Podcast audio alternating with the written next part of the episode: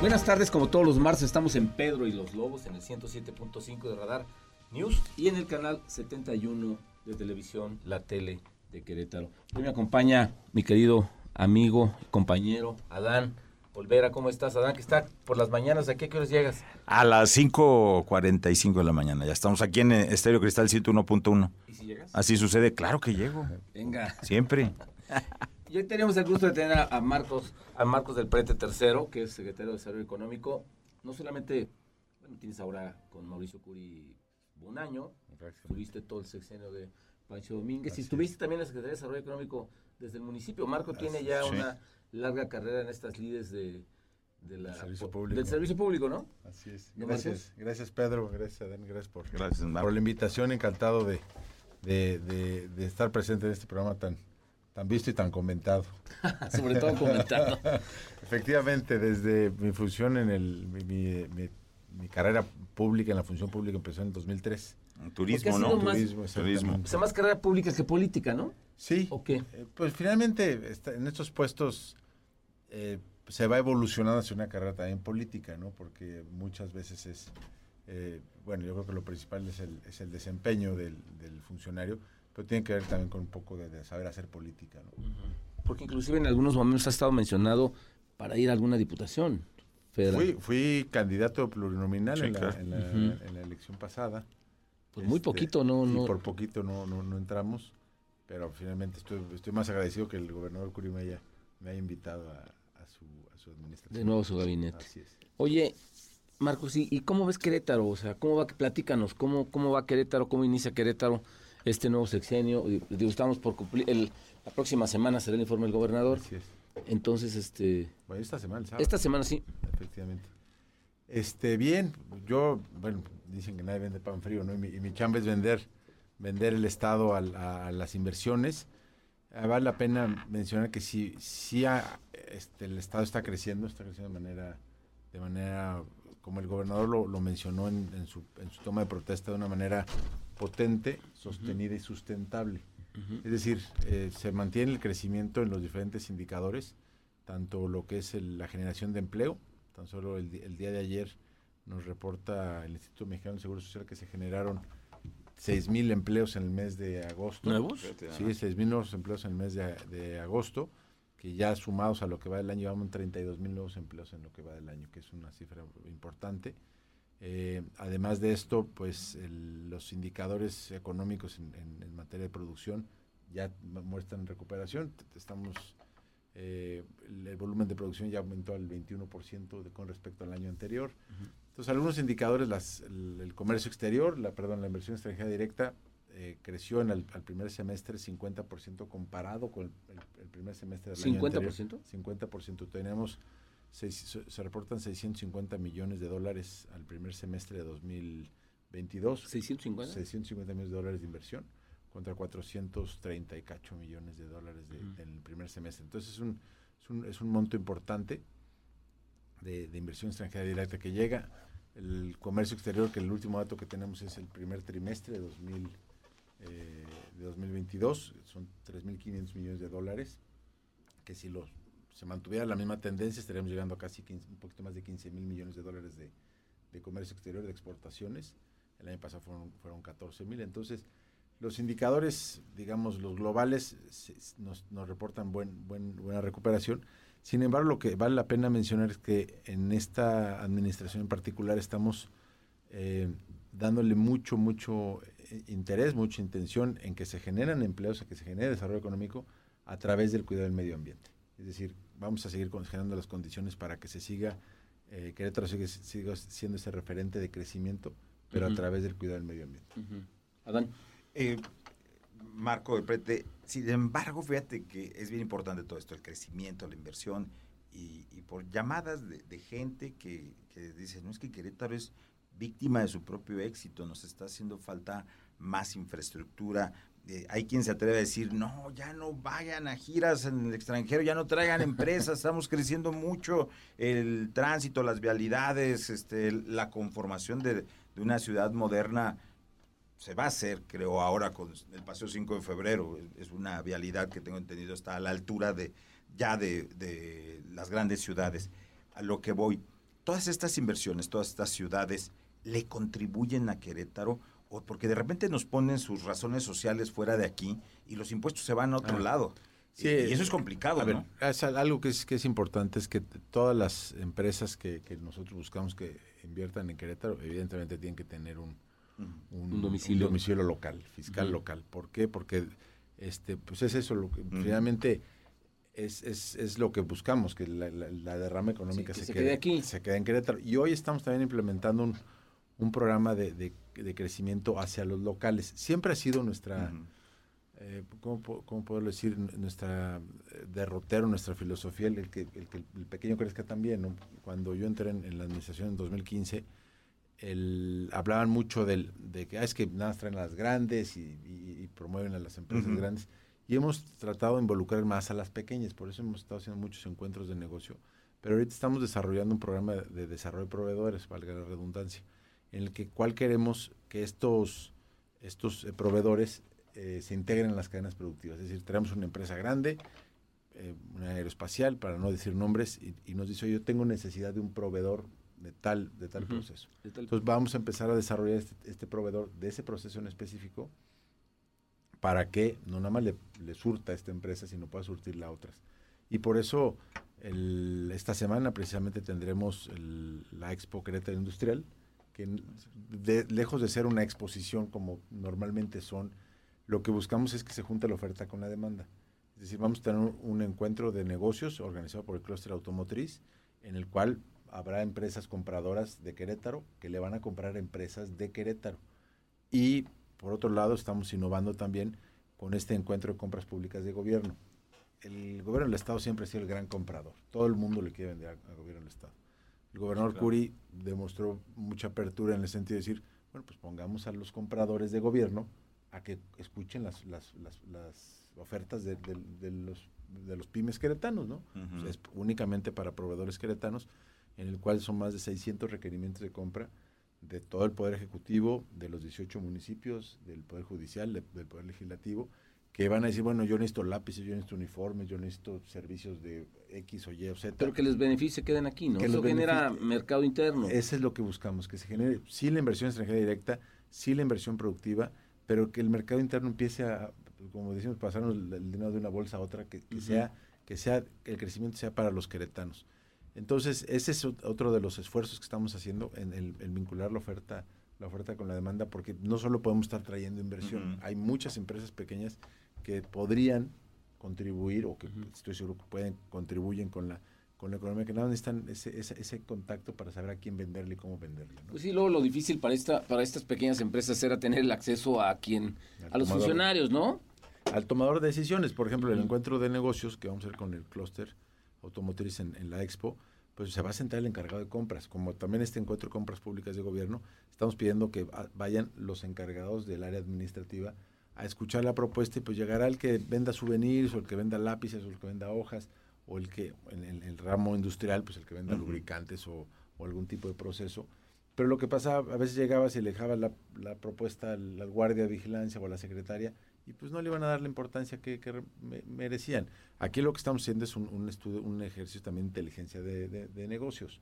Es decir, eh, cuántas reuniones se concretaron y aquellas que se concretaron, cuántas Que una terminaron data, en ¿no? venta. Exactamente, cuántas Ujú. terminaron en venta y en base a eso poder decir, oye, pues vendieron, qué bueno que hayan vendido y aquellos que no vendieron, ¿por qué no vendieron? Y poder incidir en o programas de capacitación, o en programas de certificación, o trabajo en, a lo mejor faltaba desarrollarlos más como proveedores y que pudieran te- alcanzar la, la venta, a lo mejor les faltaba financiamiento, no sabemos. Entonces, identificar por qué no están logrando la venta.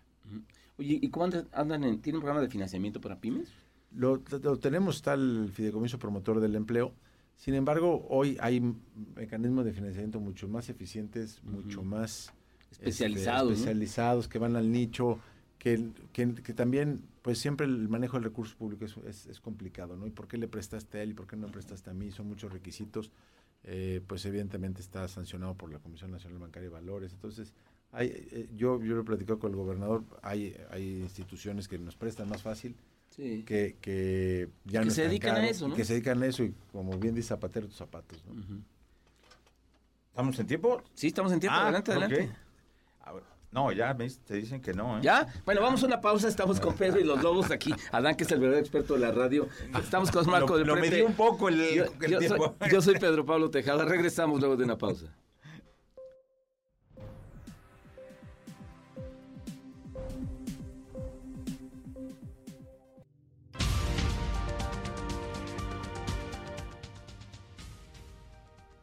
Regresamos a Pedro y los Lobos, como todos los martes, en el 107.5 de Radar News y en el canal 71, la tele de Querétaro. Marco El Prete, secretario de Desarrollo Sustentable del, Gobierno de Querétaro. Oye, Marco, ¿por qué el modelo Querétaro es tan, primero, tan presumido, tan perseguido? O sea, ¿por qué la gente en el país, a final de cuentas, siempre dice, este, oye, ¿qué pasa en Querétaro? ¿No?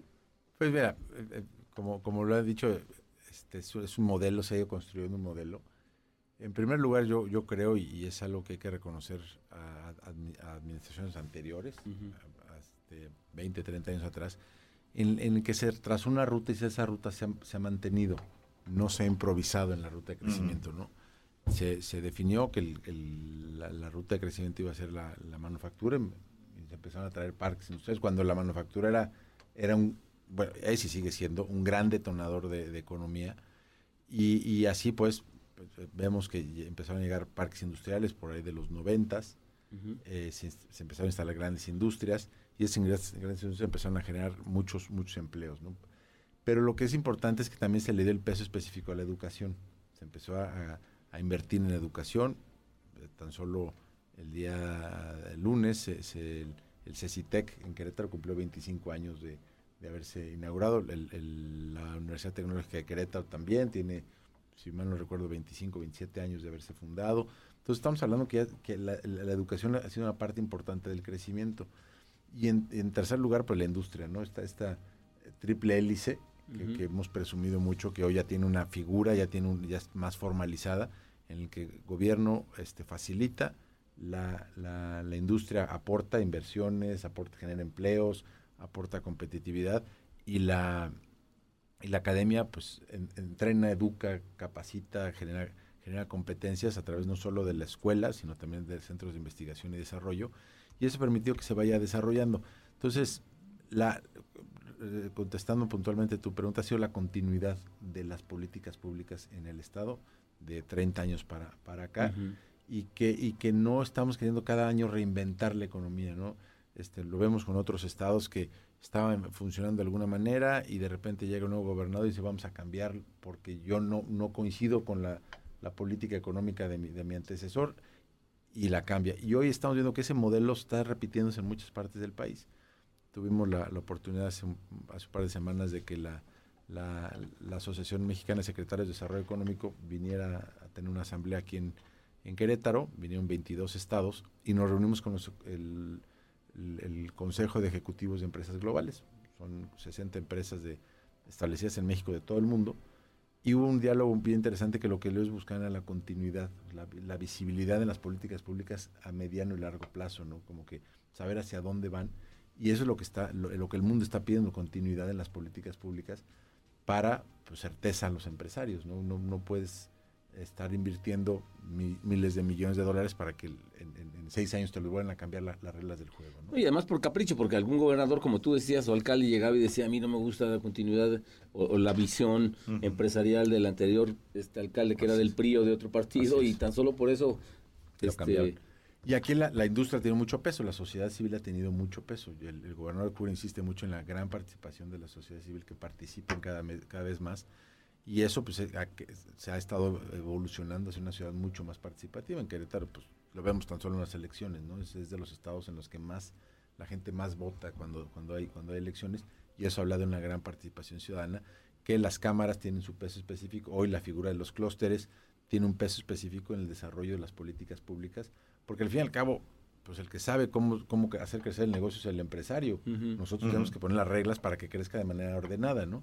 Entonces, en, ese sentido, los clústeres nos ayudan también mucho a orientar la política económica en diferentes sectores prioritarios, como es el automotriz, como es el aeroespacial, como es el de plásticos, como es el de logística, como es el, de tecnologías de información, hoy como es el del vino, que también es un, área importante de crecimiento. Entonces, los clústeres nos ayudan a orientar nuestro, nuestro crecimiento de manera, de manera ordenada y proactiva y, atendiendo lo que, lo que necesita la industria para crecer. Entonces, el, el, modelo, modelo Querétaro, pues no es ningún secreto, nada más darle continuidad y, escuchar a la ciudadanía, no, no, porque al final el gobernador lo dice mucho, el gobernador Curi lo reitera, dice, quien tiene el problema ya tiene la solución. Entonces, en ese sentido, pues es, darle ese seguimiento al, a lo que el ciudadano te propone, porque seguramente ha de tener algo de, razón, por algo lo está proponiendo. Por eso, por eso algo él siente que, él, que tiene una, una situación que se puede resolver y está en nosotros resolver. Oye, Marco, en otros estados este, se pelean a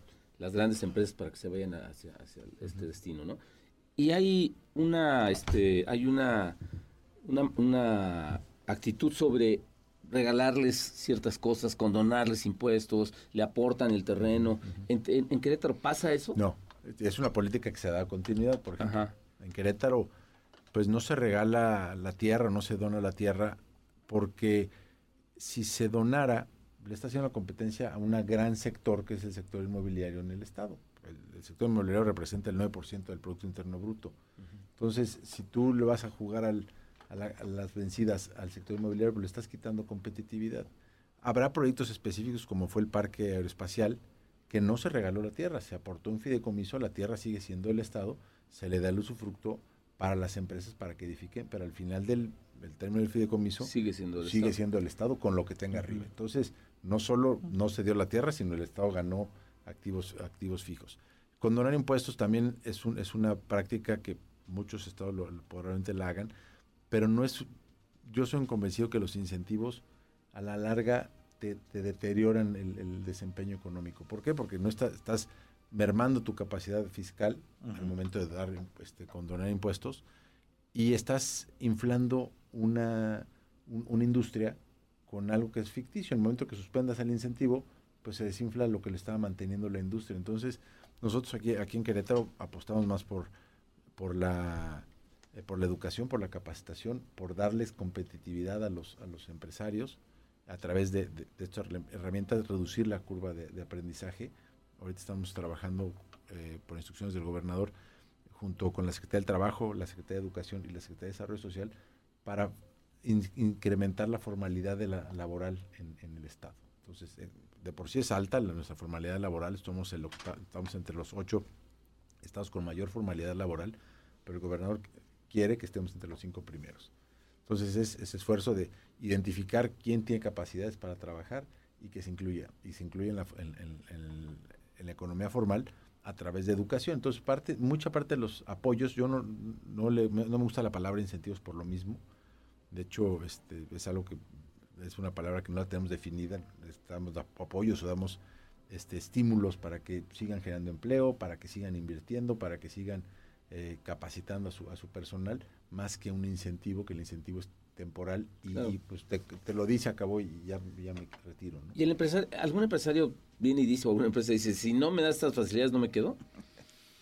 Pues, o ya saben que Querétaro es especialón. Sí, sí nos, sí nos este, presionan este, y a veces nos enseñan lo que les ofrecen en otros estados. Te dicen, a ver, ¿me están ofreciendo esto? Y yo te puedo decir con mucha satisfacción, en recientes fechas este, tuvimos una reunión con una empresa que estaremos anunciando próximamente, y nos decía, oye, es que eh, a mí en, tal estado, no voy a decir, me ofrecen esto. Y yo le dije, bueno, pues es lo que ofrecemos nosotros. Y al final, después de, también tiene que ver mucho en, la atención que se le dé al, inversionista, ¿no? Si, si pues se le manda la carta y nunca se le da seguimiento y, bueno, ya te lo mandé y, espero que tú me respondas y no te busco yo, pues también el, inversionista dice, pues oye, no les interesa, ¿no? O a lo mejor me mandaron un gran paquete de incentivos, pero no, le, no, les, no les genera gran, gran valor a que, a que, el, propio gobernador lo reciba. El gobernador es un gran vendedor, como él siempre lo ha dicho, y, en muchas reuniones él nos ayuda a cerrar las ventas porque habla, porque presenta y porque finalmente da la cara y es el que estrecha la mano. ¿no? Es, es, gran parte de la importancia en las giras al, extranjero, que es el que, el que cierra la mano, el que, el que cierra el, negocio. ¿Hay tiempo todavía? Sí. ¿Sí? Ah, mira, vamos. Oye, dos minutos. Eso no, eh, todo esto de lo que nos hablas, Marco del Prete, eh, vamos, a, vamos a pasar a, una, a un novedoso impuesto ambiental y lo platicábamos en estos días de que se presentaron lluvias, Marco, no que no hay cambio climático. Sí, exactamente. Eh, se está viendo la necesidad del Estado ya de, de imponer cargas fiscales por eh, lanzar emisiones al medio ambiente. Están cambiando esa política y esa visión, ¿no? Sí, porque es una tendencia global el, empezar a, tasar las emisiones de CO2 a la atmósfera, pero y que tenemos que adoptar de manera local. Hoy las, los grandes corporativos, y esto nos puede dar para el siguiente bloque completito, los, los grandes corporativos lo que están este, hoy, hoy exigiendo a sus, a sus empresas, a sus proveedores, es que les ayuden a compensar sus emisiones de CO2. Una empresa automotriz que para cumplir con, con, lo que su plan de negocios estableció para el 2030 establece que debe de generar este, menos emisiones de CO2 a la atmósfera, pues le va a obligar a sus proveedores a compensarlas. Entonces, hoy lo que estamos haciendo es este, este, estos impuestos ambientales que comenta Dan, lo que buscan es darle competitividad a las empresas, reduciendo su huella, su huella de carbono, entrando en, un, en una dinámica global y que estos impuestos no pretenden ser una renta ambiental. Porque en muchos estados se cobran impuestos ambientales y lo que hacen es contaminas y lo que contaminas me lo pagas. Pero no te da una resolución para que reduzcas tus emisiones de, ¿Qué vas a hacer con ese dinero? ¿no? y más allá del qué vas a hacer con, los, con ese dinero, ¿qué vas a hacer con las emisiones de CO2 que las estás, este, eh, las estás generando y no estás compensando nada, no estás reduciendo tus emisiones? Bueno, vamos a una pausa, regresamos a Pedro y los Lobos, estamos con Marco del Prete y Adán Olvera, regresamos.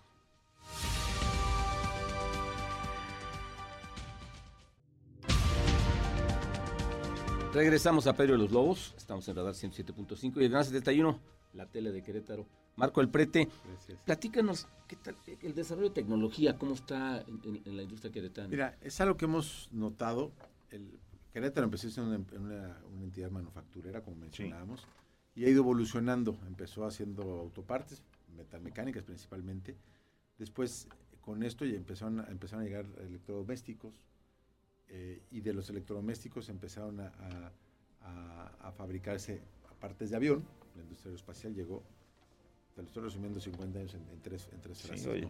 Pero, pero a raíz de eso, eso ha, demostrado que la industria ha ido evolucionando de, manera. ¿Por qué? Porque se le ha invertido en, tecnología, en innovación, en educación. Hoy tenemos una industria espacial porque tenemos una universidad aeronáutica que nos permite capacitar y, y entrenar a, las, a, los, a los jóvenes ¿Y los capta a todos, Marco? O sea, sí, sí, tiene una, gran captación y una gran colocación. Yo te puedo asegurar que casi el 80% de quien se gradúa de la UNAC encuentra trabajo. ¿Por qué? Porque está muy demandado ese mercado hoy. Entonces, pero hemos notado que, somos muy buenos apretando el botón, y lo, he comentado con el gobernador Curi, somos muy buenos apretando el botón, pero ahora queremos diseñar el botón. ¿Por qué? Porque eso le da mucho más valor agregado a la economía, porque eso te genera sueldos de más calidad. De más calidad. y, estamos eh, también observando que la tendencia mundial es hacia la economía del conocimiento, la, digitalización, la, computarización, ya es algo que no, la, tecnificación ya es algo que, no podemos evadir. Y, y, México tradicionalmente ha sido observador de muchas grandes olas tecnológicas. Las computadoras, si se acuerdan, pues que fuimos consumidores, nada más. Este, Printaforma en alguna época sacó una computadora y, después ya se la comió el mercado. Cuando salieron los celulares, fuimos usuarios. Cuando salieron las aplicaciones, no diseñábamos realmente aplicaciones, pero éramos este, usuarios también.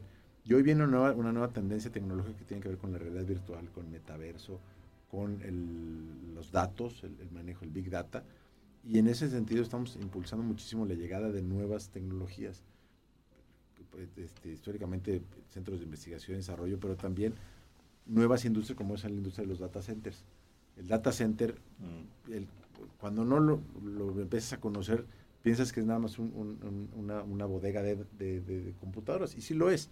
Sin embargo, es una gran bodega de computadoras. Para que nos demos una idea, pues necesita gran cantidad de energía para mantenerse funcionando todo el día. Ahí, le pegaste. ¿Y cómo andamos en materia de energía? ¿Cómo andamos en materia de conectividad hacia, hacia el exterior? En conectividad, Querétaro es de los pocos estados que tiene prácticamente seis anillos de fibra óptica interconectados.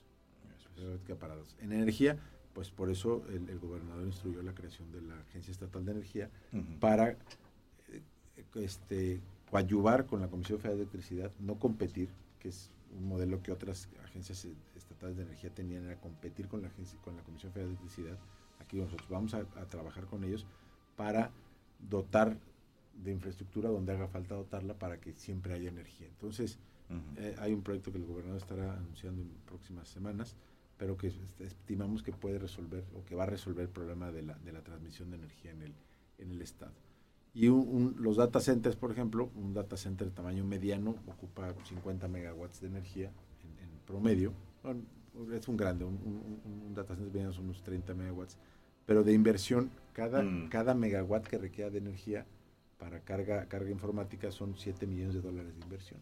Entonces 30 por 7 pues ya, ya, representa una inversión importante en infraestructura y en equipamiento. Por cada dólar que se invierte en equipamiento son 2 dólares en, perdón, por cada dólar que se invierte en infraestructura son 2 dólares en equipamiento. Entonces, pues sí estás hablando de una gran cantidad de, de recursos que están invirtiendo constantemente el Estado, que se van a estar invirtiendo y que eso nos va a permitir generar nuevas industrias, como es la de las instalaciones eléctrico-mecánicas, de aires acondicionados, de instalaciones de cableados estructurales, de computadoras. Es una nueva, una nueva industria que estamos empezando a, a, conocer y eso nos va a generar también crecimiento, crecimiento económico. Y, perdón, y la triple hélice ahí los, los, estudiantes de ciencias de datos este se están preparando en las universidades. Sí, me dio mucho gusto ver que ya hay, ya hay dos universidades que ya lanzaron la carrera de ciencias de datos. La UTEC también tiene, tiene un área específica de creatividad, este, investigación y conectividad, que está hablando de ingeniería, ingeniería reversa, o sea, es decir, el diseño hacia, reversa, más bien del producto hacia, hacia, hacia la ingeniería inteligencia artificial, este, blockchain, eh, criptomonedas, todas estas nuevas tecnologías, el big data, el software embebido, este, la robótica, la manufactura aditiva, la cobótica, que es, otra rama de la robótica, todas esas nuevas tecnologías ya las estamos implementando en Querétaro y hoy nos da mucho gusto decir que ya estamos hablando, o sea, ya estamos tocando temas que en otros estados, hablando del modelo Querétaro, apenas empiezan a entender cómo se funciona. Ya, ya, somos referentes en economía circular, vamos a ser referentes en descarbonización de la economía, somos, vamos a ser referentes en metaverso y en realidad virtual aumentada, somos referentes en, manejo de datos a través de los data centers, evidentemente en la industria aeroespacial que es muy tecnificada, somos referentes a nivel mundial, entonces ya Querétaro está, está tratando de ir un paso adelante en todas estas nuevas tendencias tecnológicas y ambientales, que yo insisto mucho, es algo que no quito del dedo reglón, en el sentido de que estamos, contamos con una agenda ambiental muy, muy, eh, muy sólida, muy robusta, que lo que está haciendo es que queramos crecer a través del cuidado del medio ambiente. ¿no? Hoy, insisto, las empresas corporativas ya están buscando implementar modelos de economía circular, están buscando implementar modelos de, de descarbonización de sus procesos, y ya Querétaro está siendo solidario y y facilitado en ese tipo de procesos. Oye, y me parece responsable y, de tener cuidado cuando tú dices, pasamos, somos buenos para empujar el, el botón, ahora queremos empezar a construir el botón. Así es. Me parece que hay una, ahí entra una doble o gran responsabilidad de la autoridad. Primero, ser facilitadora para que la empresa se venga. Y segundo, del otro lado, o sea, del lado de los trabajadores y del lado de los queretanos, dices, pues sí participar o, tener políticas públicas para que los empleos sean mejor pagados, para que haya mejor trato, para que haya mejores condiciones este, para los empleados, ¿no? Sí, afortunadamente Querétaro es de los estados, no dicho por nosotros, sino dicho por la Secretaría del Trabajo y por el Instituto Mexicano de Seguro Social, Secretaría del Trabajo y Previsión Social, la federal. Querétaro es el, tercero, el cuarto estado donde mejor salario se paga. Estamos hablando de cerca de 590 pesos diarios en promedio si es mucho es poco, no voy, no voy a debatir eso, es, es, es, el salario de los más altos del país. Y en ese sentido, pues también entendemos que los salarios es un tema de competencias. O sea, pago más porque sabes más. Pago más porque rindes más. Ah, pago más porque tienes más, eres más competitivo en, los procesos que produces más. O porque produces más. Querétaro es de los estados donde se produce más, más, más dólares por hora trabajada. a nivel, a nivel, aquí en Querétaro se produce cerca de 200 dólares por, por, hora trabajada y en el país son cerca de 160 dólares por hora trabajada. Entonces, sí, es, Querétaro es de los más productivos también en el, en el país y eso incide en el buen salario. Hoy, haciendo equipo con, la, con Liliana San Martín, la Secretaría del Trabajo, estamos checando, colaborando de manera muy puntual, que se respeten los derechos de los trabajadores, que siga habiendo un ambiente laboral saludable, como lo llevamos durante los últimos 27 años sin huelgas, etcétera. Entonces, en ese sentido, estamos eh, también no solo atrayendo inversiones y preocupándonos por los inversionistas, sino también por los trabajadores. Me parece que eso es responsable, ¿no? Debería ser. Bueno, vamos a la, última pausa para, a la última pausa para ir al último bloque. Este, regresamos después de unos momentos.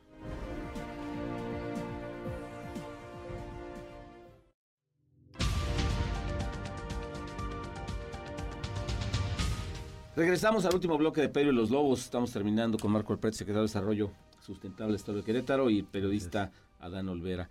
Marco, ¿qué nos dices del aeropuerto? Este, decía Adán en el corte, si hace, hace, hace cuántos años, Ignacio Loviera, platicabas la... Sí, que de mundo se le fue encima y ayer eh, tuve oportunidad de ir, no, este fin de semana, perdón, fui al aeropuerto y de verdad vi algo muy grande, vi bodegas enormes, vi, un estacionamiento repleto de automóviles, vi gente recibiendo vuelos, vi, vi movimiento y dije, y pensar que a Ignacio Loyola se le vinieron encima, ¿por qué hizo esto? Sí, decían que era demasiado grande, sí. hectáreas. Y hoy, lo que dice Pedro, ¿qué, qué representa? Para Querétaro. Bueno, para, para Querétaro yo siempre lo he dicho, el aeropuerto no solo representa un elemento de conectividad, como bien lo dices, pues de, movimiento de personas, de mercancía, eh, sino también representa un elemento de competitividad. Hay que acordarnos que gracias a que teníamos un aeropuerto fue que Bombardier decidió establecerse en Querétaro, porque en sus planes estaba un, este, ensamblar un avión que entiendo que todavía lo traen presente, pero entre sus planes se, consolidó un clúster que, que, necesitaba de una pista aérea para poder este, realizar operaciones. Aunado de eso, pues hemos, hemos sido referente por la propia economía del Estado en el volumen de carga. Es decir, hoy el aeropuerto de Querétaro está moviendo en promedio al mes entre 5 y 6 mil toneladas de carga mensuales. El año pasado fueron 60 mil toneladas de carga, que es el, nos ubica en el tercer lugar a nivel nacional, solo después del, de la Ciudad de México y el de Guadalajara. Este, ya rebasamos Monterrey, ya rebasamos Cancún, ah. que, que, es en carga. Y, y, si bien la carga es complicado decir, oye, ¿cuántos empleos genera? ¿Cuánta rama genera? Lo que sí es importante notar que tanto volumen de, mercancía es porque va a algún lado y es mercancía comercial.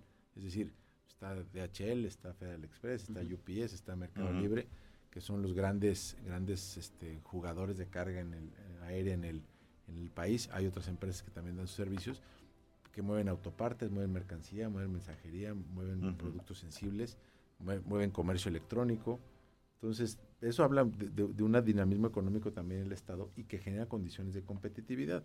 Si este, el, tú fuiste a, recoger a una persona al aeropuerto, fue porque la, la, conectividad te hizo más competitivo. venía de Atlanta. Imagínate. Venía de Atlanta. Venía de Atlanta, entonces venía. Y llegó a Querétaro. Entonces, eso te da condiciones también de competitividad en que yo tengo que ir a, Detroit, tengo que ir a Houston, tengo que ir a Monterrey, tengo que ir a Guadalajara pues me permite ser más competitivo, salir de aquí, un aeropuerto accesible, eh, de manera rápida y con, y con ahorrando tiempo. ¿no? Eso me hace más competitivo. Y en ese sentido, el aeropuerto está creciendo. Este, el, gobernador pues, insiste en, llevarlo al siguiente nivel del aeropuerto. Estamos trabajando, trabajando en diferentes proyectos para, para seguirlo haciendo más competitivo. Eh, hoy pues, yo estimo que podemos llegar casi al millón de pasajeros. El mejor año del aeropuerto fue 2019 con un millón yo estimo que este año podríamos estar llegando ya casi al 90% de recuperación. Si bien hay que recordar que la industria de la aviación fue la industria más golpeada durante la pandemia, fue la primera que se suspendió, y, pero que afortunadamente va bien, va bien el aeropuerto, hay que, hay que, hay que seguir invirtiéndole, pero, pero es, un, es un aeropuerto que no solo nos da eh, beneficios de conectividad, sino nos da beneficios de competitividad. hombre, y es una puerta al mundo, a final de cuentas. Al fin y al cabo. Oye, ¿y qué planes vienen para el aeropuerto? ¿Hay remodelación? ¿Se va a ampliar algo? Mira, la, terminal de pasajeros se, remodeló, digamos, se amplió, se pusieron pasillos telescópicos, todo tiene áreas de oportunidad, ya que estás operando te das cuenta que faltan X o Y eh, implementos, se van a estar mejorando y, estaremos también previendo hacia lo que establece el, plan maestro de desarrollo del aeropuerto, pero también el, futuro, ¿no? Hay que, hay que, lo peor que nos puede pasar es que nos agarren con los dedos en la puerta y decir, oye, tenemos tantos tantas aviones nuevos y necesitamos tantos pasajeros. Entonces, lo que queremos es eh, generar condiciones de infraestructura que sigan siendo el aeropuerto muy competitivo para las aerolíneas, pero más que nada muy seguro para los pasajeros. ¿Y nuevos destinos? Estamos este, con las aerolíneas que están trabajando ahorita, nos acaban de, confirmar que bueno, se aumentan frecuencias en muchas en muchos destinos. Nuevo León, Monterrey aumentó frecuencias, Guadalajara va a aumentar frecuencias, Cancún va a aumentar frecuencias y están proponiendo dos destinos. Yo este me voy a esperar porque nos pide la, la, aerolínea también lo que, darles el, privilegio que lo anuncien ellos. Este, no les hagas caso. No, como no. nos, están pidiendo que quieren quieren abrir dos este, dos nuevos destinos. Entonces, este locales, internacionales están están previstos, pero estamos sujetos a la a que nos regresen la categoría 1 de, de, aeropuerto. De, aviación. De aviación, sí, perdón. Oye, y aviación privada, aviones particulares, tengo entendido que también se mueven muchos ejecutivos, mucha gente utiliza este aeropuerto en aviación privada. Sí, la aviación privada o general, como se le conoce, tiene, es, el, gran aportante de las operaciones, no de los pasajeros, porque finalmente nada se compara con un Airbus 320, que son los que normalmente se mueven ahí. Pero sí hay muchas operaciones de aviación privada, de escuelas de pilotos también y que eso pues si bien el ingreso para el aeropuerto es marginal, quiere decir también que hay potencial económico porque están moviendo vuelos privados, que eso pues no todo el mundo tiene la capacidad o la, oportunidad de volar en ellos, este, que los hacen, lo utilizan personas que necesitan trasladarse de manera eficiente De, un, de, un, lado a otro. Entonces, en, en, en, resumen, el aeropuerto es, un, es un, producto completo, ¿por qué? Porque no solo tiene una terminal de pasajeros, tiene una universidad, tiene la terminal de carga, tiene el, de los talleres de mantenimiento más grandes de Latinoamérica está ahí, está un parque aeroespacial donde está Bombardier y Safran, que son grandísimos aliados de, de, Querétaro, junto con otras empresas. Entonces, es todo un clúster que se ha ido consolidando de manera muy muy positiva y que, insisto, son elementos de competitividad. Sí, Oye, aquí, aquí se, se reparan aviones de... En este taller que decía. Sí, en este, en este taller, en, en, TECOPS, es una alianza entre Delta y, y, Aeroméxico. Y esta, y esta, ¿cómo se llama? Perdón, esta eh, alianza prepara aviones de, Delta y Aeroméxico y, y están, están también pensando en emplear. De hecho, yo siempre que tengo la oportunidad de, que me den espacio en, radio, aviso, en TECOPS están contratando, por ejemplo, personas que tengan interés en, trabajar en la industria aeroespacial, este, pues con que sean técnicos universitarios en, mantenimiento, en algún tipo de, habilidad mecánica, pueden acudir. Son salarios muy competitivos. Airbus también está contratando, Safran también está contratando. Es decir, hay oportunidades de empleo en, Querétaro, solamente es cuestión de que se, acuda a ellos. Oye, me acuerdo de una reflexión que hacía algún gobernador que decía que, no, recuerdo exactamente el número, pero decía que cuántos ingenieros este, terminan eh, al año en Querétaro, ¿no? Y decía una cifra, no sé si tú la tengas por ahí. ¿Y, ¿Y, cuántos emplean? Entonces todo el mundo te decía, no, pues menos. Y dices, no, no, lo que realmente pasa es que se o sea, la demanda es el doble de los que salen. Sí. Normalmente se, se, están generando cerca de 3.000 ingenieros al año. Uh -huh. 3.000, 3.500 ingenieros al año, de 15.000 graduados. El, el, 30% aproximadamente es este, es, son carreras de ingeniería. Y hay muchos que están colocándose, y hay muchos que lo digo con, pues, no satisfacción, pero sí tranquilidad, que van a buscar, eh, no se mudan de ciudad no porque no hay oportunidades, sino porque les ofrecen una mejor oportunidad que la que pueden tener en Querétaro, ¿no? Pero sí hay, sí hay, sí hay espacios, hay, hay muchas vacantes, estamos trayendo muchos este, proyectos de inversión. Este, ahorita en lo que va de este año hemos generado, o se han decidido instalar en el estado más de, son 36 empresas con la generación de más de 10 mil empleos. Entonces, adicionales a los que les mencionaba al inicio del programa. Entonces, hay, hay, hay, hay vacantes, hay disponibilidad, todo es cuestión de que pues tengamos la, mano de obra adecuada.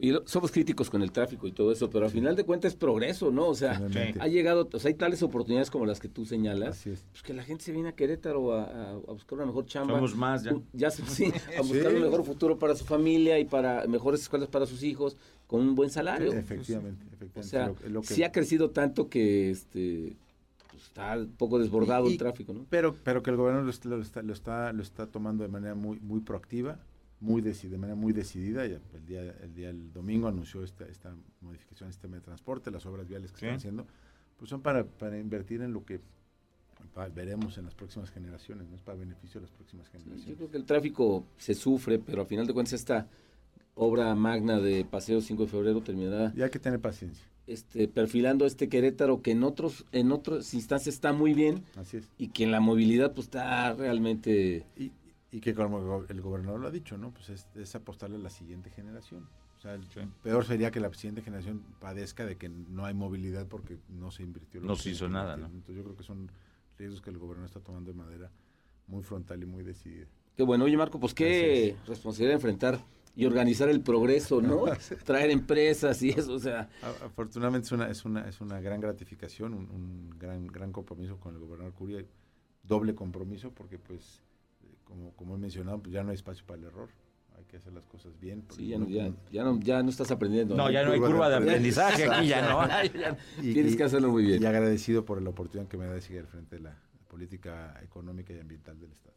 Pues muchas gracias, Marcos. Otra gracias. Gracias, Adán. Nos vemos el próximo martes en Pedro y los Lobos. Yo soy Pedro Pablo Tejada. Agradezco en la, en la producción a Manuel Díaz, David Caste, El Chino y Raúl Pérez. Hasta luego.